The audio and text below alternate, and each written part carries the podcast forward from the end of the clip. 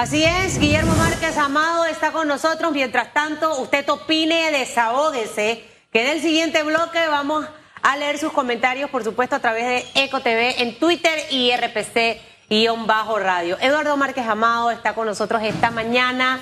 Está por los United, estate quieto, como dice mi papá. Está en los United, estate quieto. No se burle del chiricano de mi papá, del chiringlis. ¿Cómo está, licenciado? ¿Cómo le va? Gracias por estar con nosotros. Sabemos que está en sus compromisos eh, de trabajo. Muy bien, muy bien. Qué bueno. Saludos, Suárez, con mucho gusto. Qué bueno. Mire, no sé si escuchó parte de la conversa, porque sé que está en los Estados Unidos con Eduardo Quirós. Eh, conversando sobre dos aspectos súper importantes. La preocupación que hay por la suspensión de la aplicación para la recolección de firmas de los candidatos por la libre postulación. Y que definitivamente esto ocurre no porque el Tribunal Electoral se haya percatado de que algo estaba mal, sino por la fila de denuncias que había acerca de las irregularidades. Eh, y que definitivamente en este momento lo que necesitamos es sentirnos todos eh, doctor Márquez Amado, confiados y seguros de una institución como el Tribunal Electoral porque estamos a un año y meses de las próximas elecciones. Eh, estamos inmersos en muchos escándalos y creo que esto no le hace bien a la democracia, pero usted fue magistrado del Tribunal Electoral y nos puede dar su punto de vista.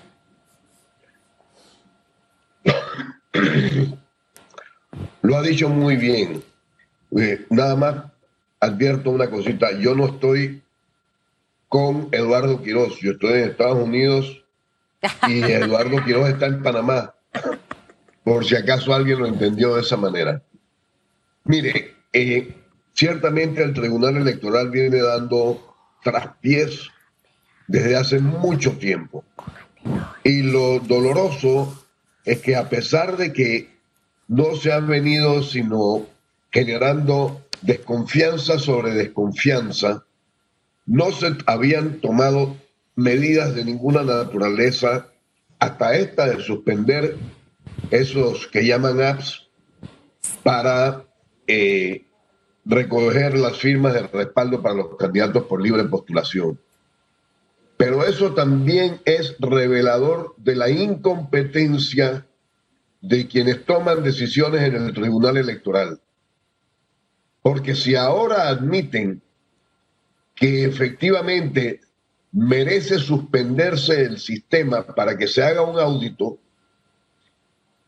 antes debieron haber detectado que el problema también existía. Y no porque la población hiciera presión de ninguna naturaleza, sino porque ellos tienen la responsabilidad de ser los garantes inmediatos de que esas cosas no ocurran. Y lo que hicieron fue desviar la atención del público haciendo ver como que se trataba de una eh, incomodidad falsa con el ánimo de desacreditar al Tribunal Electoral. Pero lo cierto es que el Tribunal Electoral no estaba actuando nada bien. Por eso, yo creo que ahí hay, un, hay una gravísima deficiencia en el Tribunal Electoral.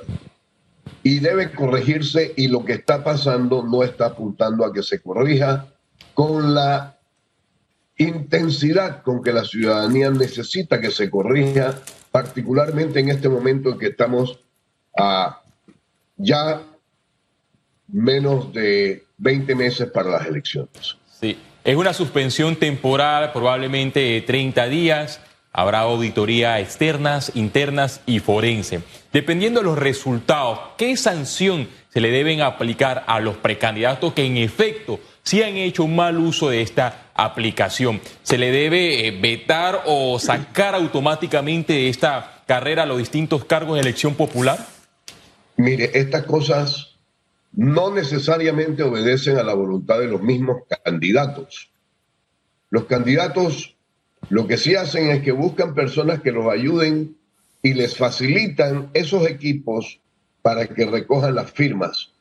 Pero con frecuencia ocurre que esas personas que son activistas de esos candidatos, por querer hacer méritos ellos, como si ellos fueran mucho mejores que el otro que está al lado haciendo lo mismo que ellos, tratan de hacer ver que ellos recogieron más firmas que el otro.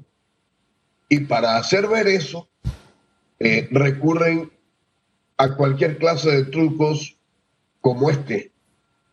Entonces, el candidato no necesariamente es responsable. Sin embargo, debe investigarse y si hay responsabilidad del candidato, efectivamente no necesitamos otro delincuente más en la administración pública, ya tenemos muchos.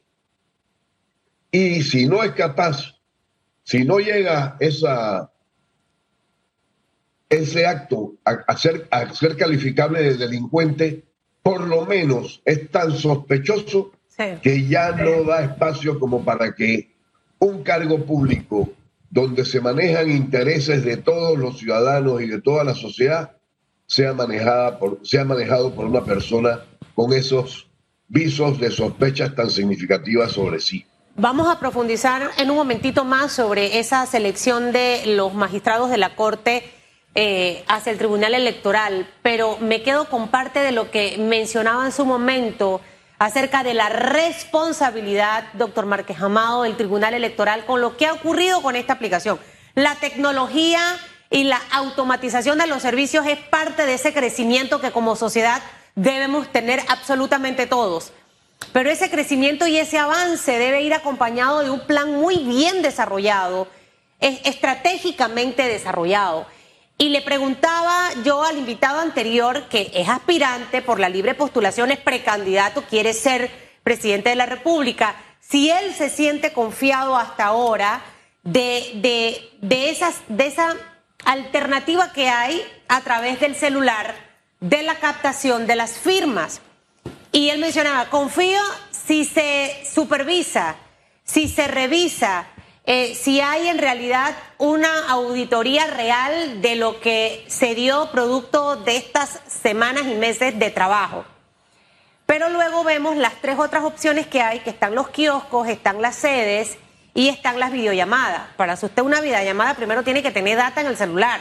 Segundo, tener buena señal donde está. Entonces, siento que yo lo veo desde este punto de vista, doctor Márquez Amado, es complicadísimo para las personas que van por la libre postulación eh, este camino. Tiene demasiados obstáculos y siento que aquí el tribunal debe facilitar un poco eh, todo esto. Yo no sé si usted se siente confiado, nada más nos falta poco, poco tiempo para estar en las elecciones en mayo del 2024 eh, y este ambiente que estamos viviendo todos los ciudadanos de este país, tanto con lo de la aplicación y ahora con la nueva selección del próximo magistrado del Tribunal Electoral? Mire, la tecnología puede ser buena o es mala. A ver, me explico.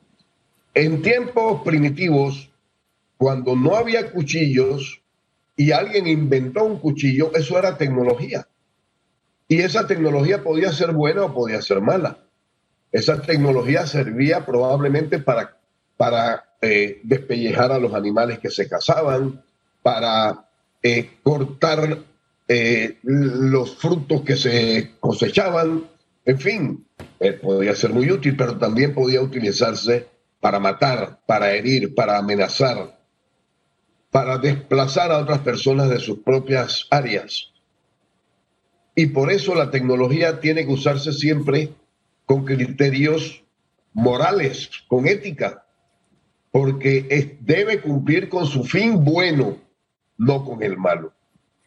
Y eso es lo que está pasando en el Tribunal Electoral. Usted puede poner eh, la tecnología, el cuchillo, en manos de una persona responsable y seguramente esa persona será incapaz de usarlo mal, de matar a nadie, de amenazar, salvo que se vaya a defender, vaya a defender su propia vida. Pero si usted coloca ese mismo cuchillo en manos de una persona que es un delincuente, lo va a utilizar para asaltar, para agredir, para matar. Y yo me temo que lo que hay en el Tribunal Electoral son personas más cerca de la delincuencia que de la responsabilidad. Cuando usted, habla de, cuando usted habla de esto, eh, eh, doctor, y lo, lo interrumpo, eh, eh, ¿Hablaríamos específicamente de los tres magistrados? Hablo tanto de los magistrados como del director de organización electoral.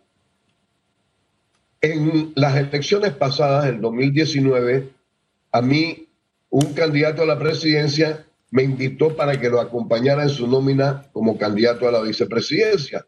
Y después de conversar con él y de ver qué cosas se podrían hacer y qué cosas, en qué cosas estábamos comprometidos y quienes estaban apoyando la campaña, accedí yo también a apoyarlo. Y naturalmente estábamos en aquel momento en la etapa de conseguir firmas. Y desde entonces, para mí estaba muy, pero muy claro, transparentemente claro, que no había voluntad de parte del Tribunal Electoral y particularmente de ese que desde entonces, que entonces era también director de organización electoral, de hacer las cosas bien.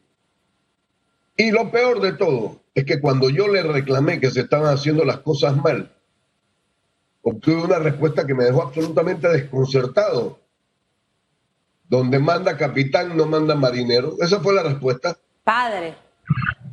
Entonces, yo no, puedo, no pude sino entender que lo que él estaba haciendo era porque esas eran las órdenes que recibía y que él no las podía cambiar, pero tampoco tenía ni la ética ni la valentía para decirle a esa persona o a esas personas, nunca lo supo, yo no voy a hacer eso porque eso me haría incurrir en faltas electorales, en faltas de ética, en lo que fuera. Señor. Y en ese tiempo no se estaban contando bien las firmas. Cuando yo fui a hablar con él, y me acuerdo que le grité en su despacho y le dije que lo que estaba ocurriendo era trampa, entonces medio que se arreglaron las cosas. Señor, señor Márquez Amado, eh, si sabemos que el Tribunal Electoral en los últimos meses ha perdido credibilidad con relación a este proceso de recolección de firmas. y muchos perciben que no tiene credibilidad. Pero ¿cómo podrá conseguir? Sí, ¿cómo podrá conseguir el Tribunal Electoral credibilidad ahora con esta nueva designación del magistrado del Tribunal Electoral que entrará en vigencia a partir del 14 de noviembre? Luis Guerra, actualmente fiscal electoral sustituto o suplente, también fue presidente de la Comisión Nacional de Elecciones del Partido Revolucionario Democrático, ex alcalde por parte del PRD en La Chorrera y tiene también una designación al magistrado suplente del Tribunal Electoral Jacob Carrera, eh, actual notario, eh, notario designado por el presidente eh, o seguidor del presidente Laurentino Cortizo, en su momento fue candidato a diputado en el circuito 4-1 por el PRD. Es decir, que dos figuras del actual partido gobernante llegan al Tribunal Electoral. ¿Cómo cambiará esta, esta credibilidad o la imagen de la institución? Muy difícilmente, casi imposible.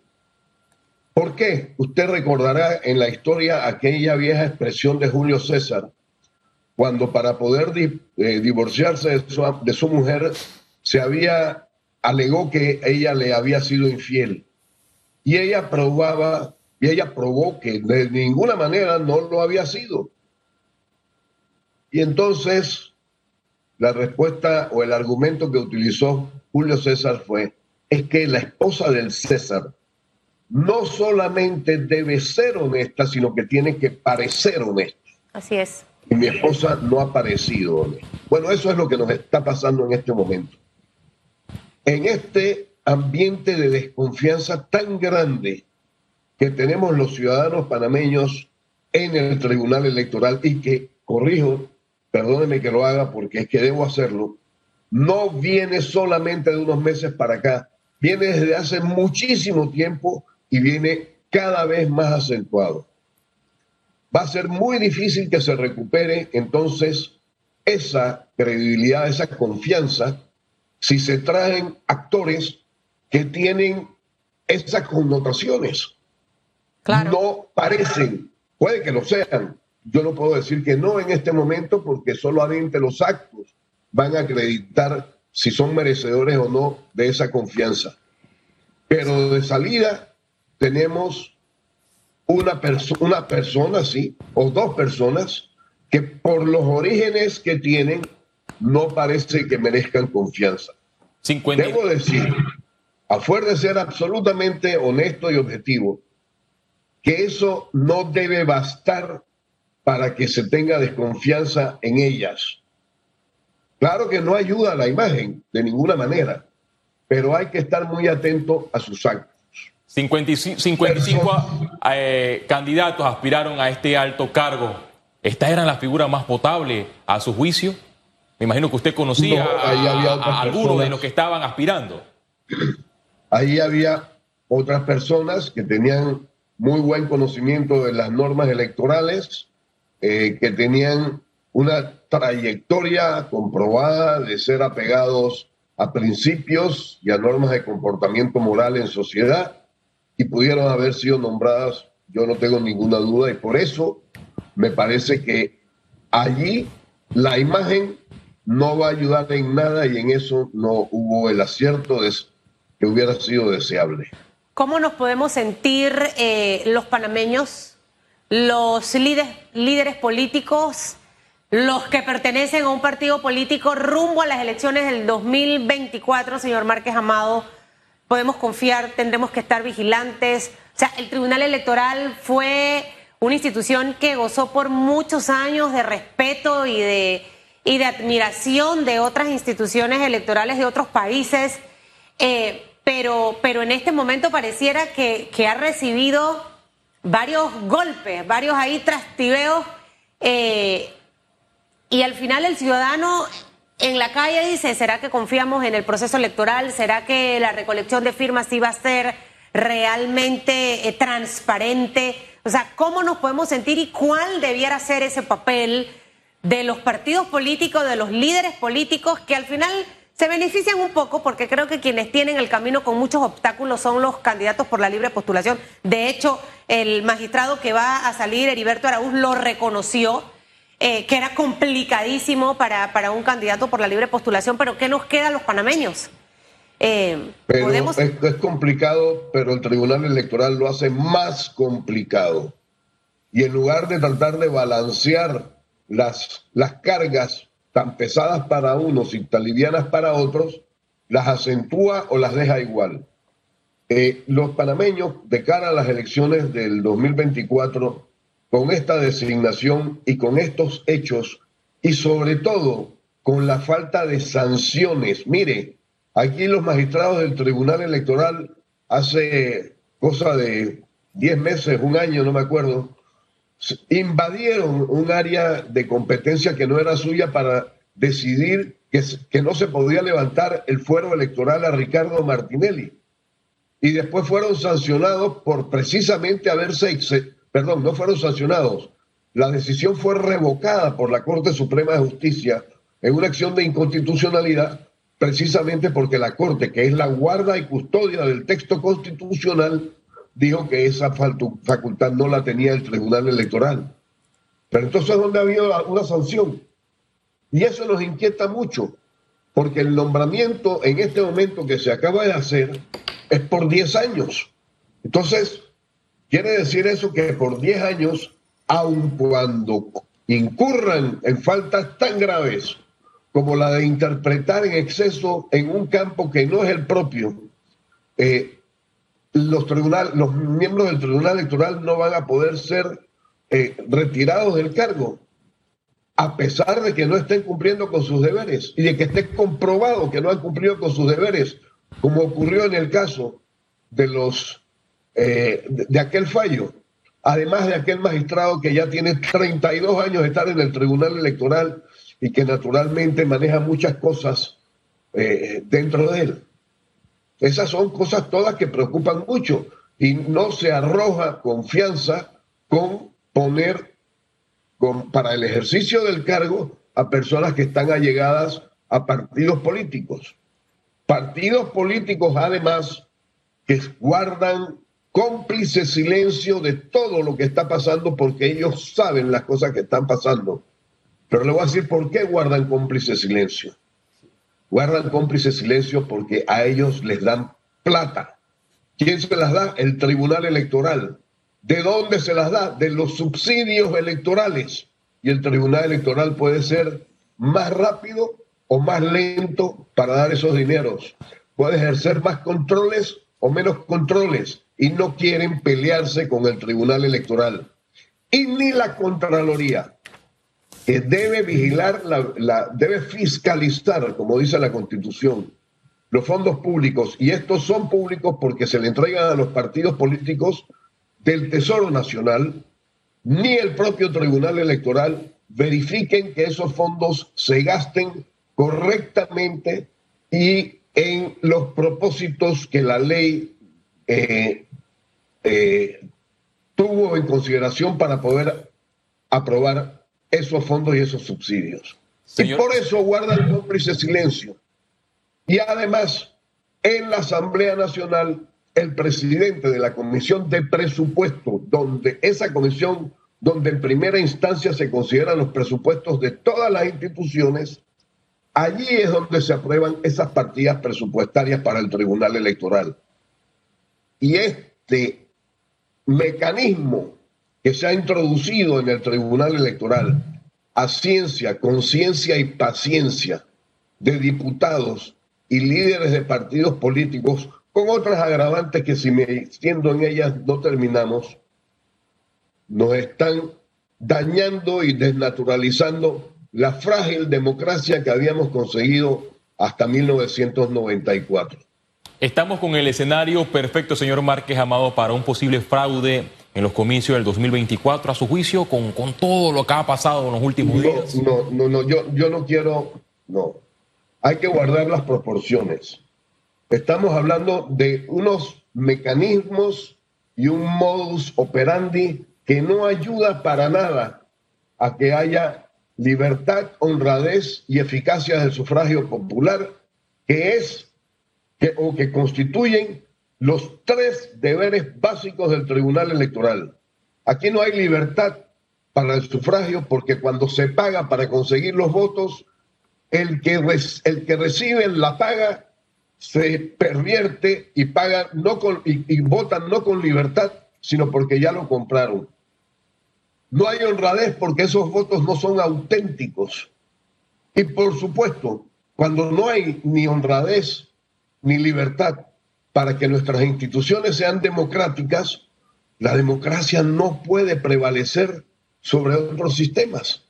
Y aquí está mandando el oro o de la delincuencia o de quienes tienen interés como Odebrecht en obtener beneficios después de haber pagado y de haber ayudado a un candidato que se pueda hacer del poder. A su juicio... Esa es la lúgubre situación de Panamá. A su juicio, ¿qué, qué debemos hacer en este momento eh, como país? ¿Cuál debe ser la postura del Tribunal Electoral frente al tema de la aplicación? Eh, em, ya usted no está en el tribunal, pero estuvo allí. ¿Cuál sería ese manejo adecuado en este momento con este tema, entendiendo que la auditoría puede demorar 30 días, entendiendo que eh, nos queda poco tiempo para que ellos puedan recoger sus firmas? Eh, ya fueron, fueron seleccionados tanto el principal como el suplente eh, por la Corte Suprema de Justicia. O sea, ya hay decisiones y situaciones que ya están en el panorama. Eh, ¿Qué debiera ocurrir de aquí en adelante para devolver un poco esa confianza al país? En primer lugar, remover a los funcionarios que hayan estado comprometidos con, esa, con ese mal funcionamiento de esos de esos equipos tecnológicos y que no suspendieron antes o introdujeron los correctivos que eran indispensables para que esa situación no ocurriera. En segundo lugar, esa auditoría que han llamado forense, que yo no sé por qué la llaman de ese modo, pero es una auditoría que sí debe llevarse a cabo, debe, debe tener también la confianza que en este momento no tenemos en el Tribunal Electoral y que el propio Tribunal Electoral no ha dicho todavía quién va a llevar a cabo esa auditoría. Y ahí deben estar los ojos de la propia ciudadanía y de gente seria, y que las hay y tenemos muchos, para que ese esfuerzo de auditoría pueda ser confiable y de verdad se corrijan las cosas que no están bien hechas. Y luego tiene que exigirse responsabilidades a todas aquellas personas que hubieran estado de cualquier manera, así sea por omisión, permitiendo que esas cosas ocurrieran. Eso en cuanto a este punto únicamente. Señor Márquez Amado, el Tribunal Electoral en reiteradas ocasiones ha, mencionado que bueno, el proceso para las elecciones eh, eh, eh, generales no se da de manera virtual o electrónica en vista que se necesita un presupuesto por, arriba de los 50 millones de dólares. Pero Panamá, con todas estas irregularidades que se han denunciado en los sistemas tecnológicos y biométricos del Tribunal Electoral en el proceso de recolección de firma, estaría preparada para iniciar un proceso electoral de forma electrónica? ¿Generaría este proceso credibilidad en los próximos años? Rotundamente no. El sistema electrónico en las elecciones es peligrosísimo. Solamente bástenos con recordar que allí donde se ha utilizado ha habido quejas importantes relacionadas con que no se ha utilizado bien y que se ha prestado para que haya, se hayan hecho trampas. Eso en primer lugar. En segundo lugar, y me quiero referir a un aspirante a la magistratura del Tribunal Electoral concurrió a la Corte Suprema y le hicieron una pregunta con respecto a si eh, estaría de acuerdo con proponer este sistema de votación electrónica. Y él, que también es un técnico en temas de electrónica y de cómputos, dijo que no. Y la razón es muy sencilla. Para él no es que el equipo no pueda funcionar para eso, sino que el equipo guarda la identidad del votante. Es decir, que cuando una persona llega y se identifica y luego pasa a activar el equipo para hacer su voto, el equipo sabe quién fue el que activó, el, eh, el, que lo activó a sí mismo y puede identificar cómo votó esa persona para siempre. Y por eso, cuando se aprobaron las normas constitucionales, no solamente en Panamá, sino en el mundo entero, el voto debe tener una condición indispensable, que es la de que sea secreto porque solo el ciudadano y su conciencia son los llamados a saber por quién decidió ese ciudadano eh, su voto. Mire, eh... si otra persona o un equipo pueden eh, descubrir eso, ya ese voto deja de ser secreto y ahí subyace un peligro importantísimo para la democracia.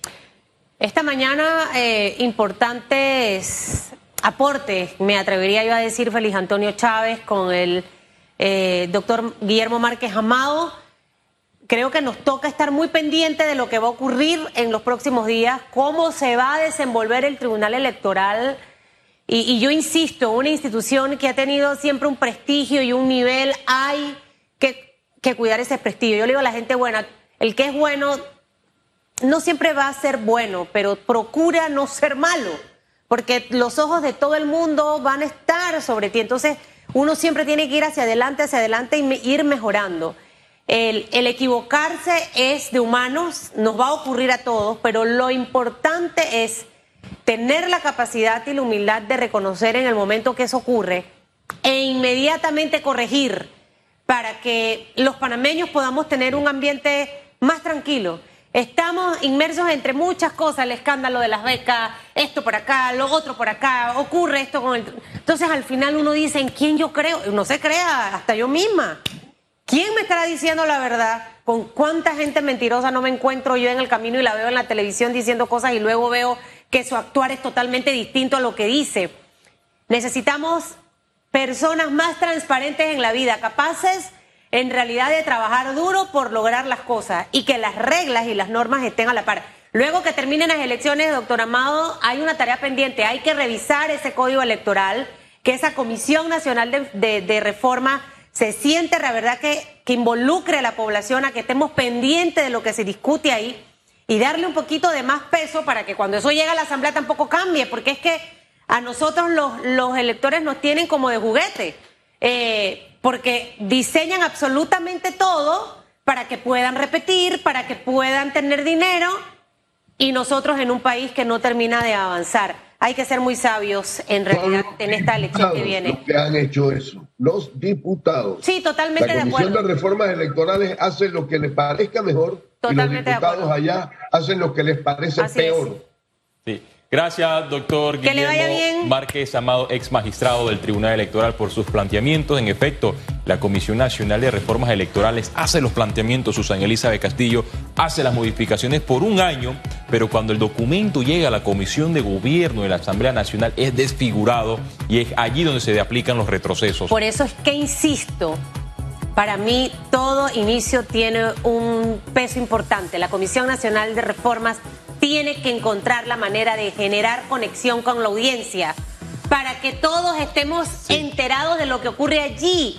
Eh, hay que buscar la manera de que todos los ciudadanos puedan entender lo que ahí se discute y lo que llega a la Asamblea. Eh, hay, que, hay que generar ese interés y tratar de acuerpar más a esa Comisión Nacional de Reforma. Pero mire, usted se puede seguir desahogando. Ya en el siguiente bloque vamos a leer, Félix, la respuesta eh, por el tema del app y aproveche y hable también de la nueva selección del magistrado principal y suplente del tribunal. Ahí están las dos cosas metidas, ¿no? Las, reacciones se están registrando en las redes sociales, Susan Elisa. Fuertemente. 8.36 minutos, hacemos una pausa y volvemos con más. En breve regresamos con más de Radiografía.